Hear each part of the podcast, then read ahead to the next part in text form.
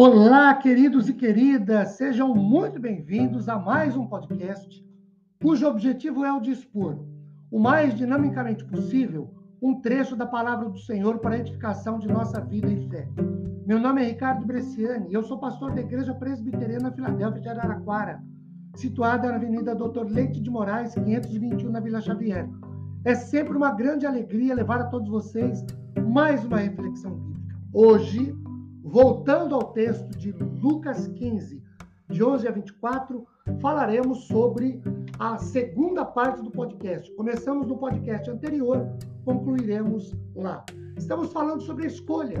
E no podcast anterior, nós dissemos que toda escolha, ah, de alguma forma, ela nos faz pensar, trabalhar, avaliar pelo menos três situações. A primeira é o que nos motiva a fazer a escolha, o segundo é o critério que fazemos, ou seja, o meio pelo qual conduzimos a escolha, e o terceiro uh, foi a questão dos resultados, das consequências da escolha. E aí deixamos uma pergunta no podcast anterior: como uh, como se conserta uma escolha errada uh, fazendo uma escolha certa? Como acertar na escolha? Olhando para o texto, em primeiro lugar, cair em si e reconhecer a má escolha feita.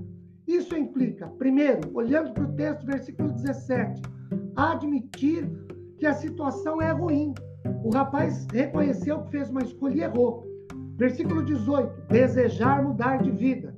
Versículos 18 e 19, confessar o erro. Versículo de número 20, sair em busca do acerto. Por que isso é importante?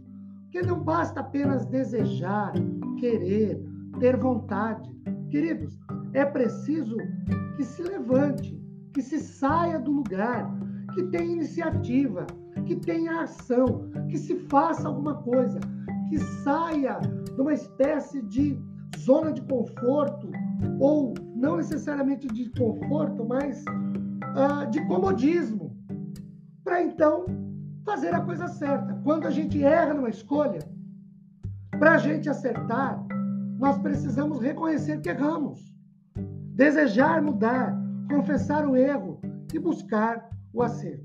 Em segundo lugar, recomeçar tudo de novo, ainda que seja do zero. No versículo 19, o rapaz diz assim: Vou voltar para a casa do meu pai, vou pedir dizer para ele: Pai, errei contra o céu, errei contra o Senhor, estou voltando, mas eu aceito ser apenas um trabalhador. Esse recomeçar precisa necessariamente, primeiro, acontecer. E só acontece, queridos, quando nós admitimos a escolha errada. Quando nós desejamos mudar de vida, confessamos o erro e quando nós temos o motivo de voltar em busca do acerto. Porque não basta apenas, como já dissemos, desejar, querer, ter vontade. É preciso se levantar e ir, sair do lugar. É preciso que se tenha iniciativa da ação. É preciso que se assumam as perdas, ou se assuma as perdas, as consequências da escolha errada. É preciso absorva o que foi feito. Errei. Estou aqui para começar de novo, do zero. Quando escolhemos alguma coisa e essa escolha nos leva a prejuízos, a perdas, a erros, às vezes irreparáveis, é preciso parar com a vida de erros, retomar a caminhada do acerto, começando de novo. É preciso celebrar, comemorar o retorno, a retomada. Nós nos sentimos às vezes tão fracassados, tão destruídos, que não temos iniciativa de levantar de onde estamos e retomar a vida, recomeçar as coisas. Mas é preciso fazer alguma coisa.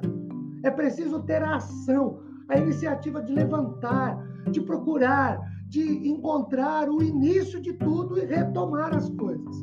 Meus queridos, a gente acerta uma escolha errada recomeçando do zero. Que Deus nos abençoe com paz, consolo, conforto e nos ajude a tomar iniciativa para voltar e começar tudo de novo. Amém.